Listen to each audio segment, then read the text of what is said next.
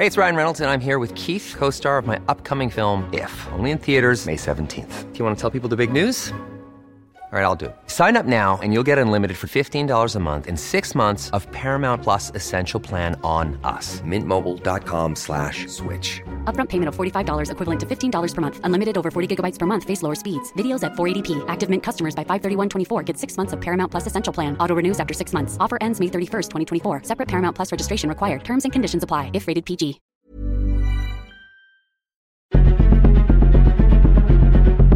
Exploremos las razones detrás de la desigualdad y la impunidad en nuestra sociedad.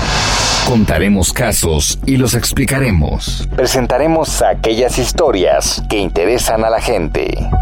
Esto es La Injusticia de la Justicia con Ricardo Rafael, Periodismo Judicial.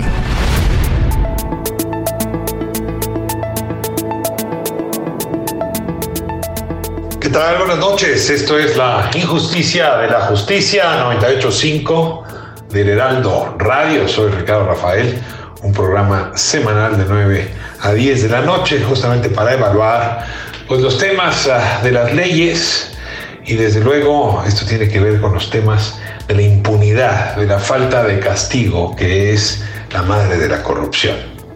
Con todo el respeto que usted nos merece, el día de hoy hemos decidido repetir una entrevista que hicimos uh, hace algunas semanas a Montserrat Ortiz, quien uh, uh, acusó a Andrés Ruemer de acoso y abuso sexual. Es que son los testimonios más desgarradores entre los 60 testimonios que presuntamente hay contra este conductor de televisión. Para que usted juzgue si hay elemento, causa probable en contra de Andrés Roemer, necesario que escuche con atención las declaraciones que nos hizo aquí Montserrat Ortiz.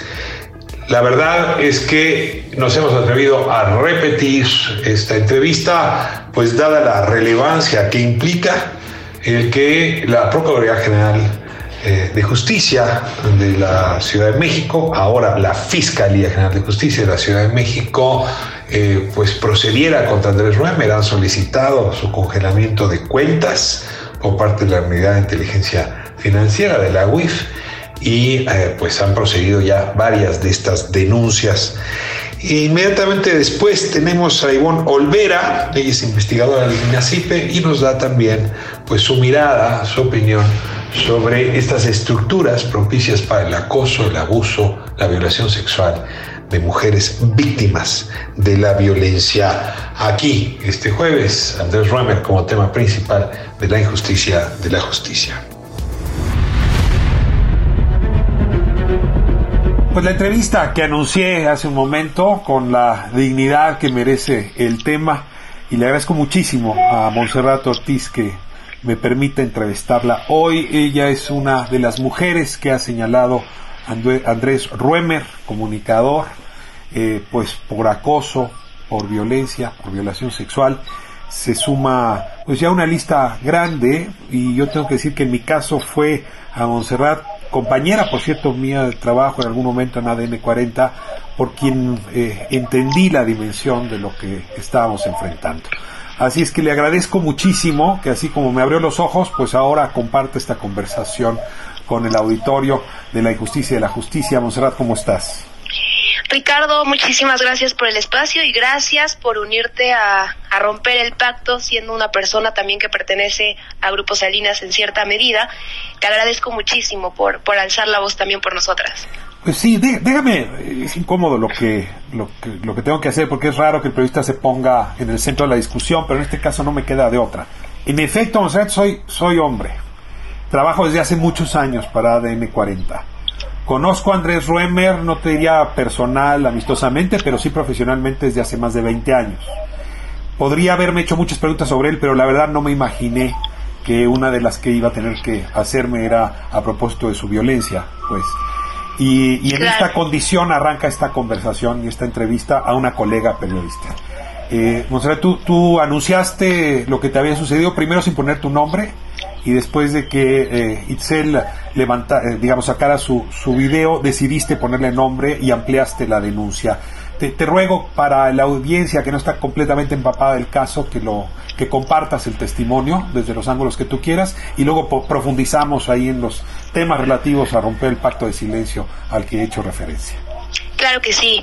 Eh, mira, yo primero eh, decidí hablar en marzo de 2019 con las periodistas unidas mexicanas que fueron de los colectivos en México que se unieron bastante al MeToo que surgió en ese mes en todo el mundo. En ese primer momento a una denuncia anónima les pido a ellas que no pongan mi nombre, me lo respetan. Eh, y es hasta este mes, hasta hace poquitos días, que yo decido ya dar la cara, dar el nombre acerca de lo que me ocurre. Sí, un poco motivada por Itzel, porque vi su video. O sea, yo, yo estaba, siempre que me despierto me pongo a ver las noticias en Twitter. Y ese día lo primero que me aparece es el video.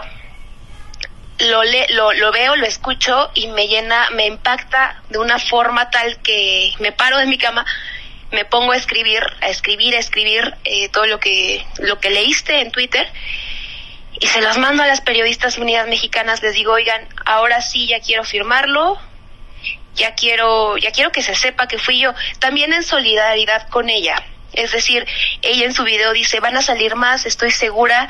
Y yo dije, sí, desde luego que sí, y yo te apoyo y para que no, para que justo pues la opinión pública supiera qué es lo que estaba haciendo este hombre. Lo mío ocurrió en 2017, lo de ella en 2019, es un poco más reciente, pero te puedo asegurar que hay víctimas desde hace más de 15 años que, nos buscaron, que nos dijeron, oye, a mí me hizo exactamente lo mismo que ustedes, estoy con ustedes, quiero denunciar. Déjame entiendo eh, como los dos tiempos, ¿no? En uh, 17 decides hacerlo de manera anónima, en 19. En, en, 19. de manera anónima y ahora poniéndole tu nombre. Hay un paso ahí, que es, uh, me imagino, muy difícil. Porque lo dices tú en tu propio escrito. Porque ponerle tu nombre implica que tu madre, tu padre, tus hermanos, tus amigos, tu círculo, sepa de ese momento tan violento y al mismo, al mismo tiempo tan íntimo. Te ruego para, para beneficio de muchas otras mujeres que seguramente han pasado cosas similares, que les cuentes cómo, pues cómo migraste, digamos, cómo decidiste eh, pasar a segundo plano en importancia el qué dirán de tu círculo próximo. Claro, mira, en un principio cuando esto sucede, en 2017, yo traía muchísima culpa yo pensaba que había sido todo mi culpa. Llegué incluso a imaginarme o a convencerme e intentar convencerme de que había sido consensuado. O sea, de tanto de tanta culpa que yo sentía hacia mí misma, pues por dejarme engañar, por permitir que, que me atacaran de esa forma, por permitirme eh, que me que, que yo no entré a su casa por mis pies, me llevaron a su casa. Eso sí hay que aclararlo, yo no entré, pues. Eh, yo, yo tuve un proceso muy largo, yo eh, sufro de ansiedad desde que tengo memoria. Eh, en esos momentos sí tuve una crisis terrible, te puedo asegurar. Eh, lo llegaron a ver mis amigos, lo llegaron a ver eh, mis familiares, lo llegaron a ver, eh, bueno, mi pareja pero yo no decía nada, ¿no? O sea, yo decía, no, es que tengo crisis de ansiedad normalitas de las que tengo toda la vida, pero en realidad yo la estaba pasando muy mal. Eh, esto también se lo, bueno, se llegó a dar cuenta mi jefa entonces, allá en ADN 40. Yo le pedí a ella que por favor no me volviera a poner notas, porque yo hice esa entrevista con él cuando lo conozco, estábamos a poquitas semanas de la Ciudad de las Ideas. Entonces el punto era hacer como un tipo de, sí, varios reportajes antes del evento, coberturas justo, para publicitar el evento en Puebla. Eh, ella me dice, sí, está bien, este, ¿quieres hablar? Yo no quise hablar, darle detalles, le dije, sí pasó algo, sí hubo una agresión, no quiero hablarlo ya, quiero olvidarlo. Entonces, todos estos años, cuatro años, yo me dediqué a olvidarlo. O sea, como una terapia eh, de mí hacia mí misma, porque a mí la verdad, eh, sí he consultado terapeutas, no me funciona. Entonces dije, ok, lo voy a olvidar, lo voy a, lo voy, a tratar de enterrar en la medida de lo posible y ya no quiero saber absolutamente nada. Eh, esto sí, y lo, lo, lo, lo dije ahí en mi escrito, me dio mucha sensibilidad para con otras mujeres que yo entrevisto en mi trabajo. Yo me dedico a documentar sobre todo violencia de género, violencia sexual, eh, derechos humanos en mi trabajo periodístico. Y sí te puedo asegurar que sí me dio sensibilidad mucha más para entenderlas a ellas, una de por qué no quieren hablar, dos, por qué no quieren denunciar, porque sabemos que los ministerios públicos en este país son sumamente eh, no, no tienen ningún tipo de formación eh, con perspectiva de género, te, te revictimizan, te, a veces te toman la denuncia, a veces no, etcétera. Entonces, las entendí perfectamente, me volví más empática en mi quehacer periodístico, me volví mucho más sensible, mucho más en el eh, de ponerme en el lugar de ellas y decir, ok, no quieres denunciar, no te voy a decir que lo hagas, ¿no? No quieres darme detalles de esto, ok, no te voy a decir que lo hagas. Eh, me hizo entender muchas cosas y fue eh, hasta estos días cuando me puse a reflexionarlo yo, lo saqué, lo desenterré y sí dije, a ver, como todas estas mujeres que yo he entrevistado, yo tampoco tuve la culpa. Yo no fui la que la que obligó a este ser a, a, utilizar sus influencias, su poder, su dinero, lo que sea para agredirme yo no tuve la culpa, yo era una niña ingenua, ya sé que no era menor, de edad, porque hay mucha gente que se pregunta. Pero tenías una poquitos años, 23 años cuando esto ocurrió. Tenía entre, 22 y 23. Ah. Estaba yo a punto de cumplir los 23. Em, eh, estamos hablando con Monserrat uh, Ortiz, fue, fue víctima en el ah, caso Ruemer y, y, y déjame insistir con un tema que mencionaste hace un momento. Cuando te das cuenta que hay un modus operandi, y, perdón que te dice este término, bueno, estamos en este programa justamente sobre temas de justicia, es decir, que te llevan a la casa de Andrés Ruemer, que te recibe la servidumbre, que te conduce a una sala de cine, que ahí abusa justamente de ti, pero que han, sido otras personas las que han vivido exactamente el modus operandi, es que eh, se despierta en ti la necesidad de contarlo eh, te, pregunto si, si esto de ver a otras mujeres sufriendo exactamente lo mismo, ¿no? Como, como si fuera, no sé, una, eh, acoso o, violencia en masa, lo, lo que te llevó a decir, yo puedo ayudar a detenerlo.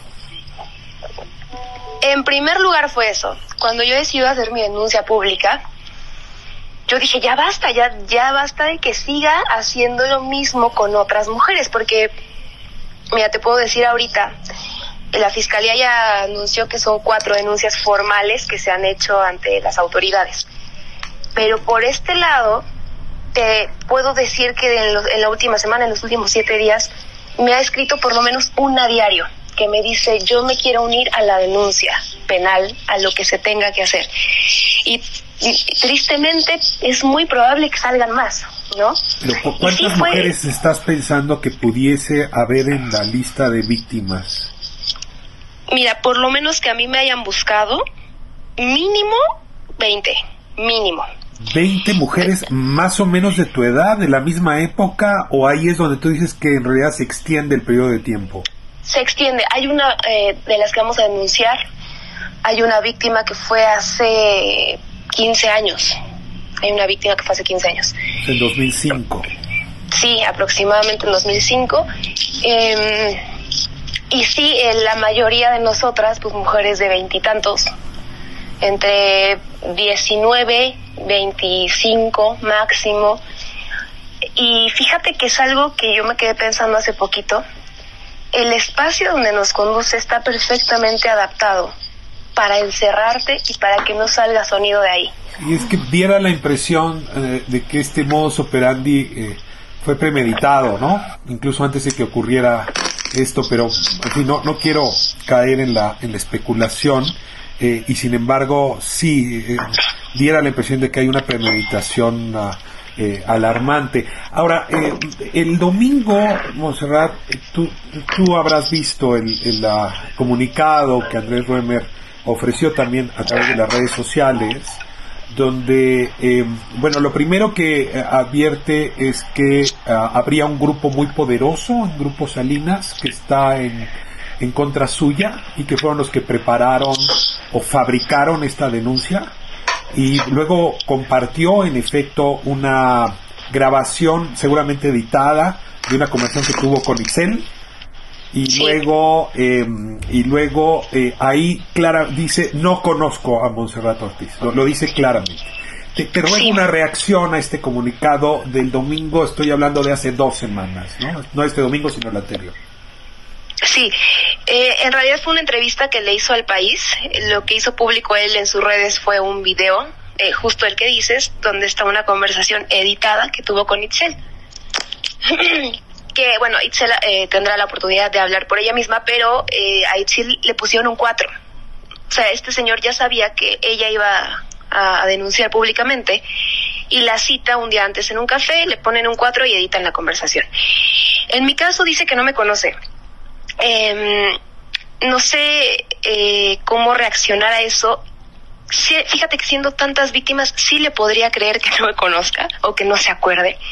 Yo te aseguro que sí. Porque, perdón que lo ponga, es que es lo que no quería hacer, pero lo voy a hacer. O sea, ¿es como el asesino serial que no sabe quién es la víctima?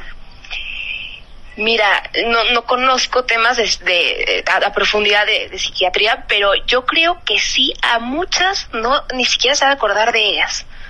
¿no? O sea, sí, sí, puedo creerle que, que, a, Lolita no se acuerde de ella, ¿no? Pero yo te aseguro de que de mí sí, me, sí se acuerda, tan se acuerda que después de que ocurrió la agresión me estuvo buscando durante cuatro meses. Por, por redes sociales me, me, preguntaba cuándo nos veíamos, me, decía que si iba por mí al trabajo.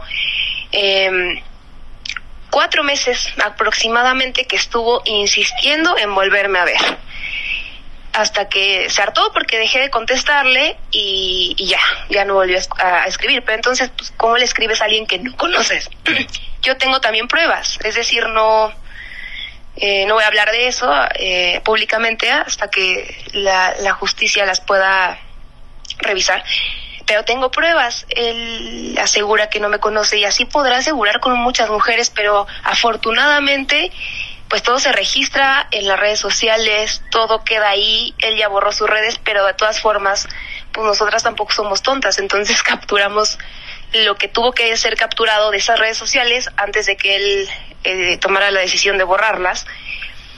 Y sí, sí hay pruebas de que me conoce. voy a voy a regresar al tema original, digamos, con el que abrimos la conversación, la negación, ¿no? O sea, él niega que haya ocurrido nada con Itzel, niega conocerte, pues seguramente negará estos 20 casos, se lo va a negar a sus hijos, se lo va a negar a su esposa, se lo va a negar a sus jefes, pero está acompañado de algo que el presidente López Obrador la semana pasada decía, eh, de, un concepto importado.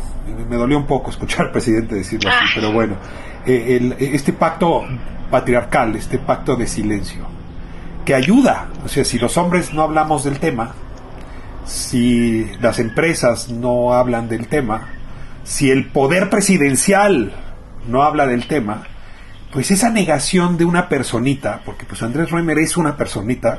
Con mucha capacidad de hacer daño, se vuelve la negación de toda una sociedad. Y de alguna manera lo que ustedes están haciendo en realidad va al corazón de esa negación. Y, no te niego, siendo hombre, pues lo primero que te preguntas es cuánto de verdad hay en esto, porque si yo acepto que todo esto es verdad, yo saludé muchas veces a Andrés Romer. Yo hablé de sus hijos en distintas ocasiones, que nos tocamos en un pasillo o en otro, porque son de la misma edad de los míos. Y me di cuenta que conviví cotidianamente con un eh, acosador y violentador serial sí, te quiero traer el tema porque, porque estás tocando el, corazón, digamos, de mi propia complicidad masculina con estos hechos. Te, ruego una reflexión a propósito de lo que esto que hiciste está despertando en mí muchísimos otros hombres y seguramente en ADN 40 y en el grupo Salinas. Claro, em, estoy completamente de acuerdo contigo. Yo periodísticamente me separo tantito de que yo también formo parte de ese fenómeno y lo veo como un monstruo que estamos creando con mucha desfortuna, pero al dar la voz, al, dar la cara, creo que sí tiene mucho más impacto que únicamente hacer una denuncia anónima, que, que las de 2009 fueron tres y se quedaron ahí, en, en algunas cuantas notas, no pasó absolutamente nada. Eh, tienes eh, toda la razón al decir que el Estado, el, la sociedad está respaldando este tipo de acciones eh, eh, lo que dices del, del, presidente que comenzó a hablar del pacto y empezó a meter sus rollos neoliberales, un término exportado, primero dijo importado, luego exportado. No, primero dijo era un, un término exportado, se dio cuenta que se equivocó, dijo no, eh, esto de, de del pacto patriarcal ajá. es importado, ¿no? Sí, como, como si la democracia y la el derecho y las libertades no fueran también, por cierto, no fueron algún día conceptos importados. ¿verdad? Claro, y, y, lo mismo dijo en algún momento de la palabra empatía y de la resiliencia. ¿Te uh acuerdas que también uh dijo, es que estos términos son neoliberales? Bueno, eh, eso dice mucho. O sea, eh, yo creo que Andrés Manuel no se ha dado cuenta de la magnitud que pueden tener sus palabras, que él las suelta, no sé si de forma pre premeditada, pero hay veces que me da la impresión de que lo hace eh, sin, sin saber que ideológicamente, lingüísticamente, tú eres lo que dices. Cuando estás hablando, estás, estás haciendo algo, no nada más eh, emitiendo un sonido, sino también estás actuando a nivel social. Entonces, me parece muy preocupante que tanto en el caso de Salgado como en este, bueno, en este caso no se ha pronunciado, me parece, pero en el caso de Salgado Macedonio, por ejemplo, que, que haya dicho que él, él lo va a seguir respaldando, me parece muy grave es decir, en ese caso, en el de Salgado, por ejemplo, ya existían denuncias penales, ¿no? Ya existían expedientes judiciales que respaldaban que las mujeres estaban diciendo la verdad. Uno de esos casos este, perdió, perdió su vigencia. Pero oye, pero ahí está, ahí está, y, y, y, y porque pasen muchos años no significa que no haya ocurrido. Monserrat, te interrumpo un momento para irnos a un pequeño corte y regresamos para seguir con tu testimonio.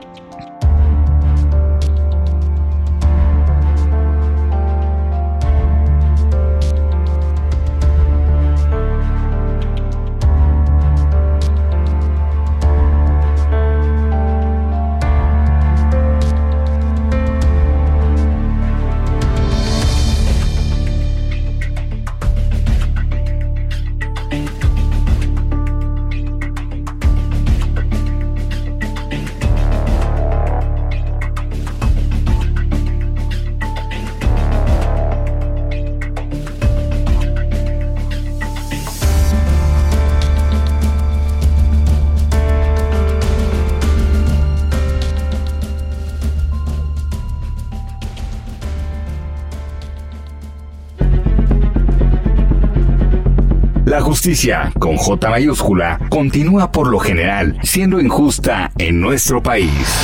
Esto es La injusticia de la justicia con Ricardo Rafael.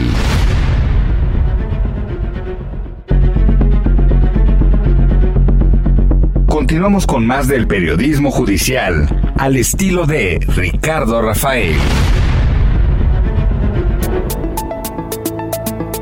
Estamos de vuelta, estamos en la injusticia de la justicia, este programa 98.5, el Heraldo Radio, hablando con Montserrat Ortiz. Y, déjame profundizar eh, eh, en este ángulo. Eh, Almadelia Murillo, escritora mexicana, que ha atendido el tema de Félix Salgado, decía recientemente que no estaba dispuesta a digamos, no, lo dijo con estas palabras, pero a, a dejar que el caso Ruemer opacara el caso Salgado, Macedonia. ¿No? Eh, claro. En algún lugar, pues sí, es probable que con esto de los ciclos noticiosos, tú y yo somos periodistas, pues lo, los temas importantes van perdiendo gravedad por la velocidad de la noticia. Por el otro lado, yo tengo la sensación de que en realidad, pues los dos casos muestran que el asunto es mucho más grave que dos personitas, perdón que vuelvo a utilizar el término, que dos individuos, que dos acosadores, que dos violentadores. Es una sociedad que está siendo cómplice con ellos. Pero, pero te ruego una reacción a este comentario de Almadelia. Claro, mira, eh, sí, sí ha, sí ha habido muchos comentarios al respecto sobre que quizá el caso de Andrés Roemer haya sido eh, un pretexto de, desde la presidencia, pues, para opacar el caso de Salgado Macedonio. Yo te puedo asegurar que no. A mí eh, dirá incluso Andrés Romer que yo fui pagada por algún tipo de, interés empresarial. Nunca, jamás, así como no, no, le recibí su dinero cuando me lo dio, después de abusarme. Tampoco he recibido absolutamente nada, sobre todo porque tengo ética periodística y no, no me gustaría meterme en ese tipo de... A mí, a mí, y la verdad es que esto no me está gustando tanto no me gusta para nada ser reconocida por víctima. O sea, lo que yo más quiero es que me conozcan por mi trabajo periodístico. Esto sí, sí, sí está siendo duro para mí eh, a nivel profesionista. Yo creo que al contrario de lo que dice Almadelia, de, de que un caso quiera opacar al otro, yo creo que los dos casos son igual de urgentes y son precisamente como dices, producto de una pues de una sociedad que está medio podrida, podría decir yo. ¿No? O sea, el hecho de que, de que hayan salido a la luz creo que le da más fuerza todavía al mismo tiempo. Es decir, evidentemente yo, yo continúo eh, escribiendo sobre Salvador Macedonio en mi trabajo periodístico. Em, pero sí, o sea, ambos casos sí te dicen mucho de lo que está ocurriendo en esta sociedad y que no ocurrió ahorita, porque ninguno de los casos de los dos personajes pues son recientes, ¿estás de acuerdo?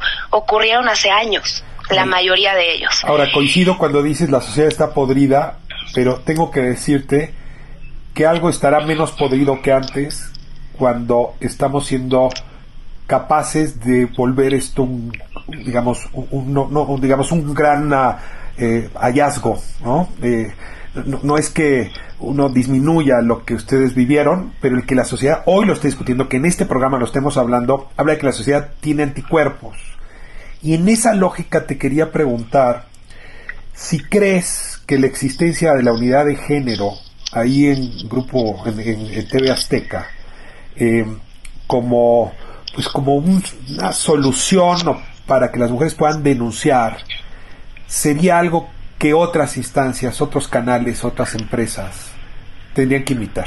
O sea, que, que es un mecanismo que funciona o, cómo lo valoras tú, digamos, a la luz de la denuncia que hizo Itzel de comportamiento de Jacqueline Loist, que es la cabeza de su unidad de género, y de, de, la época en la que tú estabas, que entiendo que esa unidad todavía no estaba puesta en marcha. Cuando yo, cuando yo salgo de allá, la unidad llevaba poquitos meses. Llevaba alrededor de dos meses funcionando Mira, a mí lo que me sorprende mucho es que ni Jacqueline ni el grupo se hayan pronunciado, sobre todo hablando de que yo soy una ex colaboradora de ellos. Digo, no tendrían por qué hacerlo, ¿no? Porque yo ya no tengo ningún ninguna relación laboral con ellos. sí tendrían que hacerlo, vamos a ver. Eh, eh, en, en términos morales, yo creo que sí. En términos de lo que estás haciendo tú ahorita, que me parece valiosísimo, yo creo que sí deberían. Eh, el, el señor Salinas Pliego, si me permites decirlo, al contrario, llamó, nos llamó indirectamente chantajistas y mentirosas, ¿no? Eh, en, sus, en sus redes sociales. Y me parece todavía más grave, ¿no? Eh, sí te voy a decir, lo, lo, quiero decir, no voy a decir nombres, pero al menos tres compañeras mujeres de allá me escribieron, eh, evidentemente de forma privada, ofreciéndome una disculpa porque no podían pronunciarse al respecto. No dijeron más, y únicamente perdóname, te quiero mucho, te admiro, te valoro, pero no puedo pronunciarme públicamente al respecto por temas empresariales. Las entendí perfecto porque no es culpa de ellas.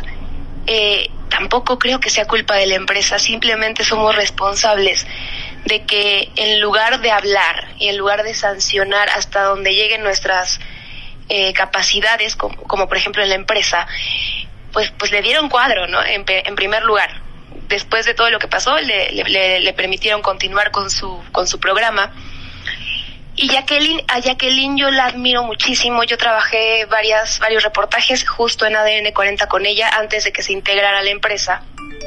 Me parece una mujer que tiene un gran conocimiento en derechos humanos en perspectiva de género y sí, también la verdad es que sí me decepcionó mucho que no emitía ningún pronunciamiento. Pero, pero te, te repito, yo creo que todas ellas sí son víctimas también de algo más grande que todos nosotros mucho más grande que tú, que yo y que incluso el mismo Salinas Pliego. Algo que no te permite sentenciar un hecho de violencia y no uno, diez, que, que van más, ¿no?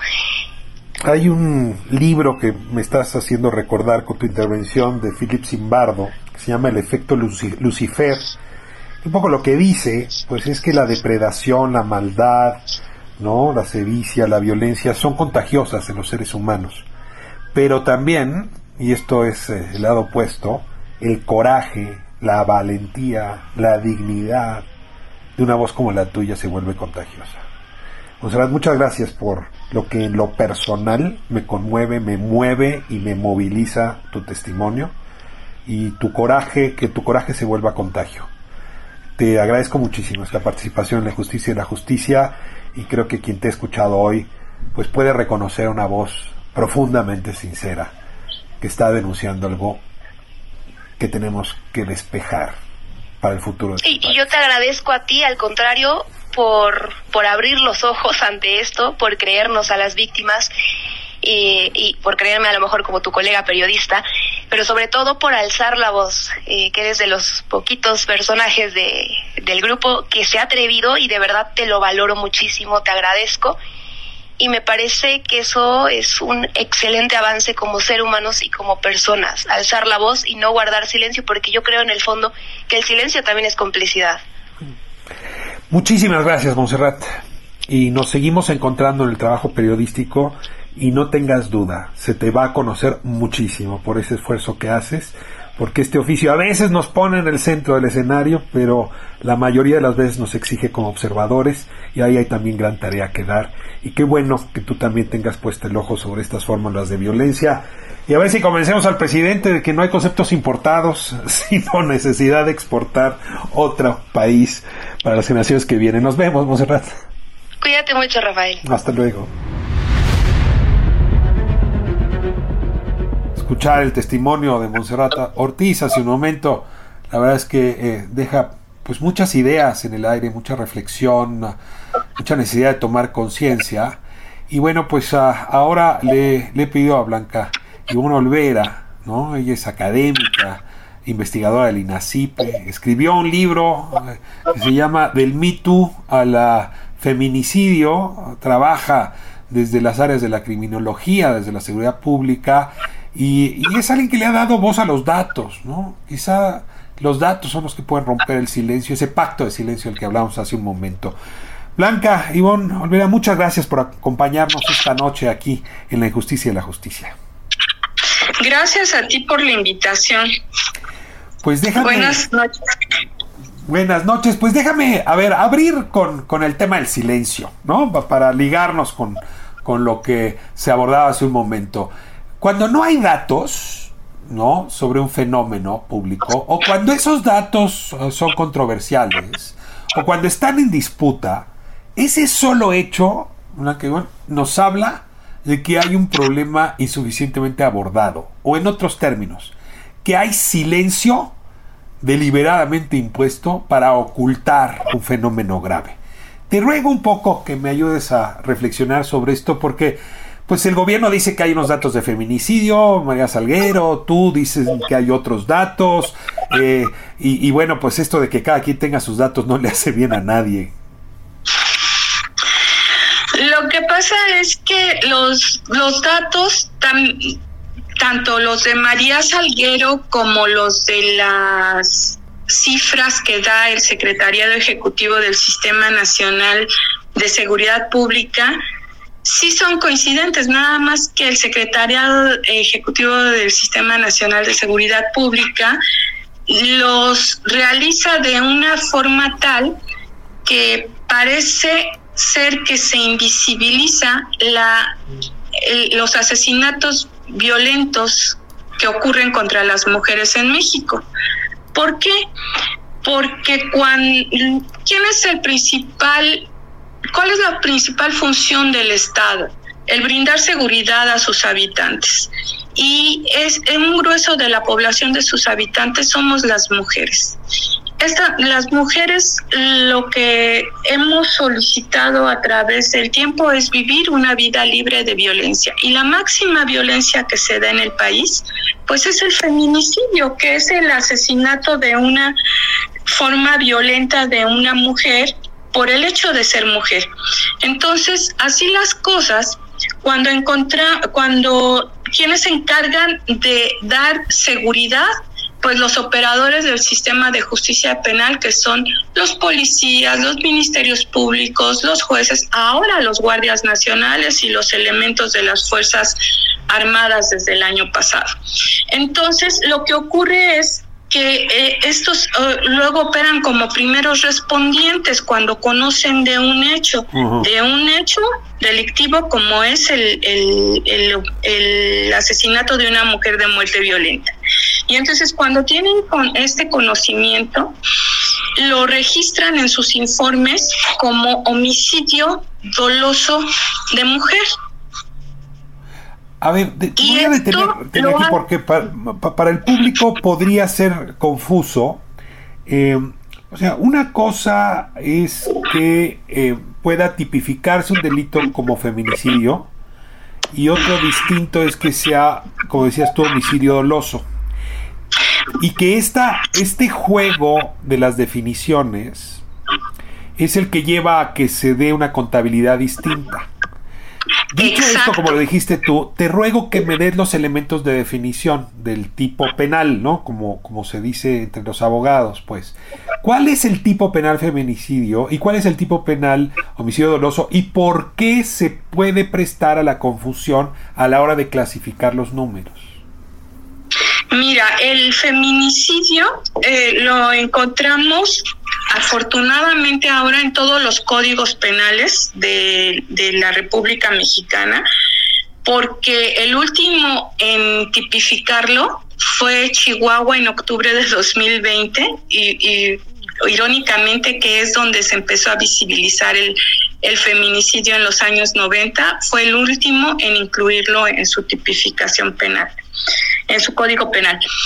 Y el feminicidio es eso, es la muerte violenta de una mujer por el hecho de ser mujer. En el Código Penal Federal, pues lo tenemos en el artículo 325. En cambio, el homicidio es la privación de la, eh, la privación de la vida de una persona, cualquier persona. Y esta puede ser de forma culposa o dolosa, que quiere decir que culposa es que no tenía la intención de hacerlo, como puede ser que tú vayas manejando en tu vehículo y, y ocurra un accidente y de por esa situación fallezca, o dolosa, que es cuando tienes toda la intención de hacerlo y entonces ahí se dan ciertas características como alevosía, ventaja, traición, ¿no? Es como cuando va, este, ocurre. Si yo eh, eh, atropello a alguien, si yo atropello a alguien y esa persona desgraciadamente muere, ahí pues es un homicidio culposo.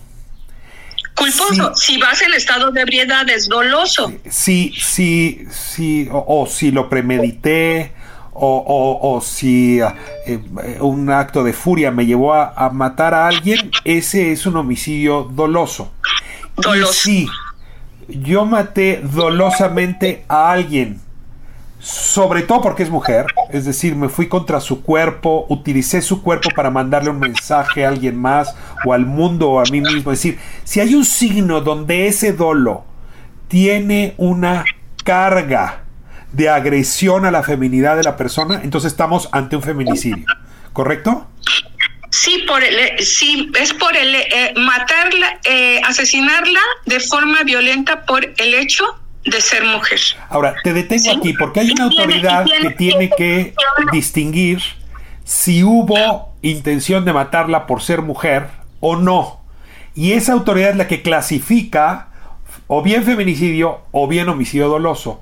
Y lo que tú estás diciendo es que esas autoridades son arbitrarias a la hora de la clasificación o se toman atribuciones que hacen que se borren o se disminuyan eh, los indicadores de feminicidio, ¿correcto? Lo, ese, ese, esa clasificación que hacen las, la pueden hacer por las circunstancias que tú estás mencionando o también por ignorancia y esa ignorancia es la falta de capacitación en lo que llamamos perspectiva de género.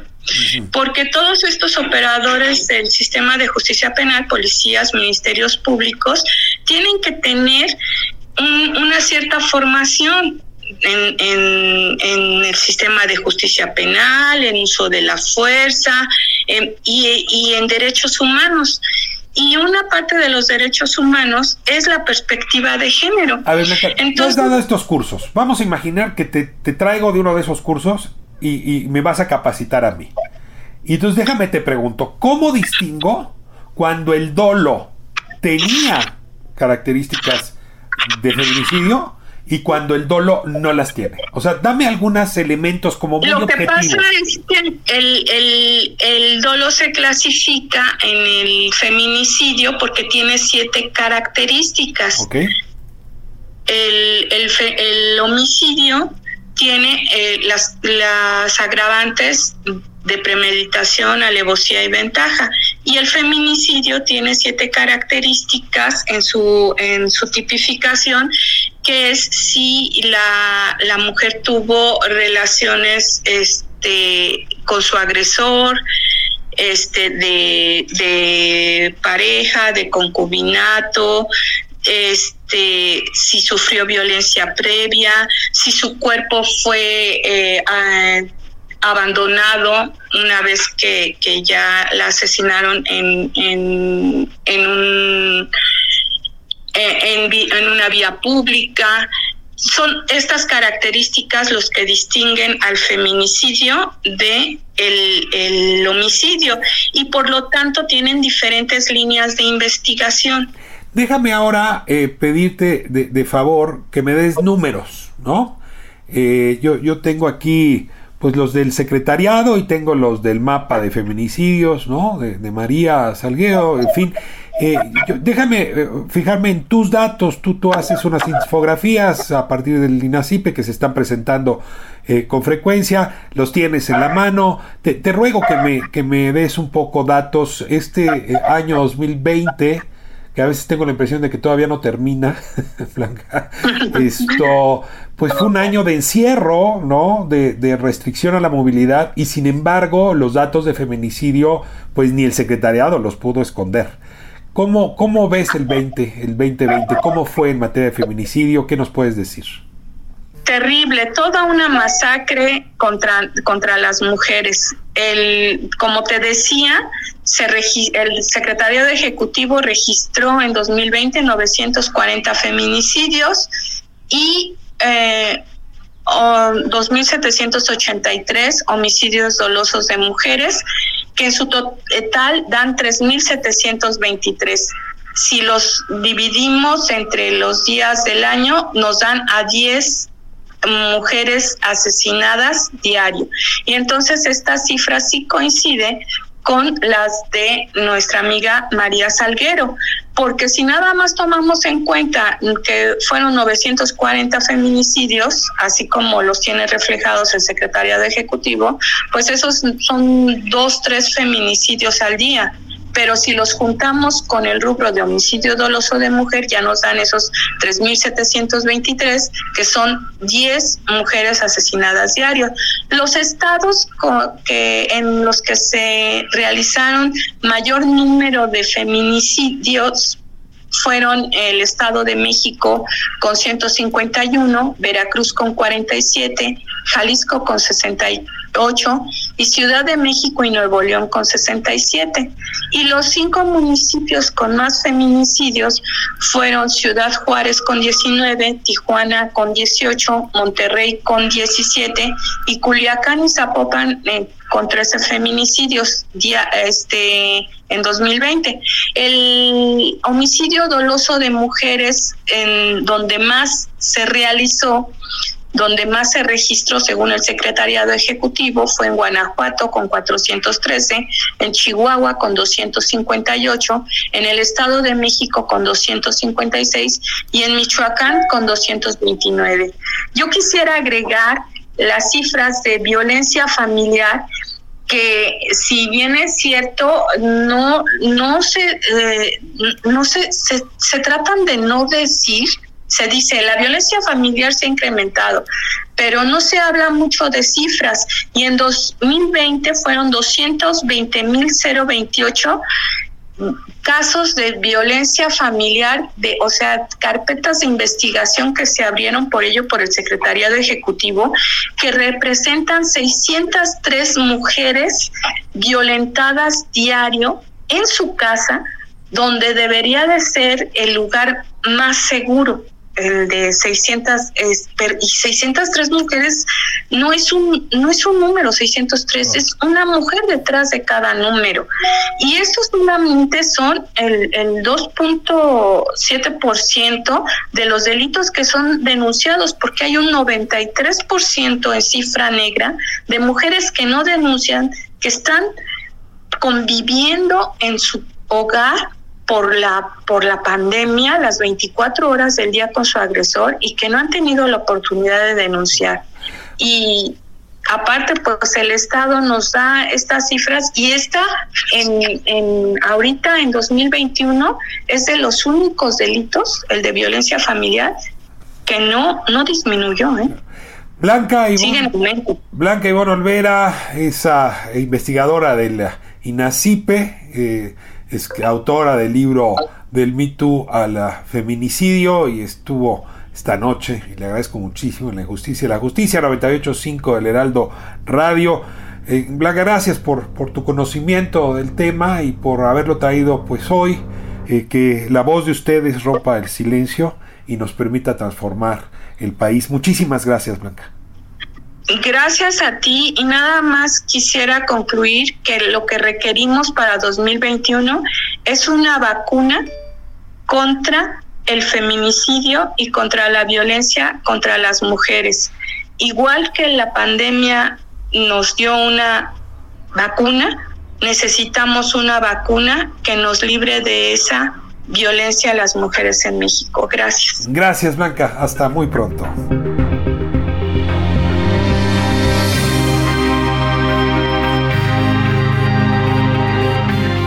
Así concluye la injusticia de la justicia este jueves. A propósito del tema, Andrés Ruemer, tuvimos el testimonio de Montserrat Ortiz. La verdad es que es un testimonio desgarrador. Júzguelo usted por sus propios méritos, pero a mí me deja la impresión de que sí hay causa probable en contra de Andrés Ruemer, sobre todo asumiendo que este mismo modus operandi relatado por ella fue utilizado en varias otras ocasiones se advierte hasta 60 ocasiones con el mismo modus operandi. Tenemos también una reflexión con la investigadora del INACIPE que nos permitió entender el conjunto de estructuras, el conjunto de elementos que en efecto llevan a que eh, una situación de acoso y violencia sexual pueda mantenerse impune. Estuvo con nosotros Ivonne Olvera, investigadora sobre eh, temas de violencia contra la mujer. Próximo jueves, aquí a las 9 de la noche, 98.5 en Heraldo Radio.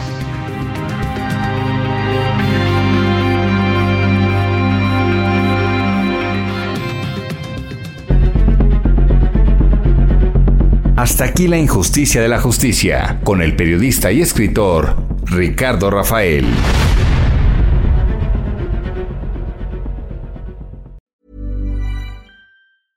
Want to get a chiseled look in the jawline? Sculpt and shape your jawline with added volume from Juvederm Volux XC. Juvederm Volux XC is an injectable gel specifically designed to be robust enough to improve moderate to severe loss of jawline definition. And it is the first and only hyaluronic acid filler approved for the jawline. Add volume to your jawline for a chiseled look with Juvederm Volux XC. For important safety information and to find a licensed specialist, visit juvederm.com. That's J U V E D E R M.com. Not for people with severe allergic reactions, allergies to lidocaine, or the proteins used in Juvederm. Common side effects include injection site redness, swelling, pain, tenderness, firmness, lumps, bumps, bruising, discoloration, or itching. There's a risk of unintentional injection into a blood vessel, which can cause vision abnormalities, blindness, stroke, temporary scabs, or scarring. Talk to a licensed specialist to find out if it's right for you. Visit juvederm.com. That's J U V E D E R M.com.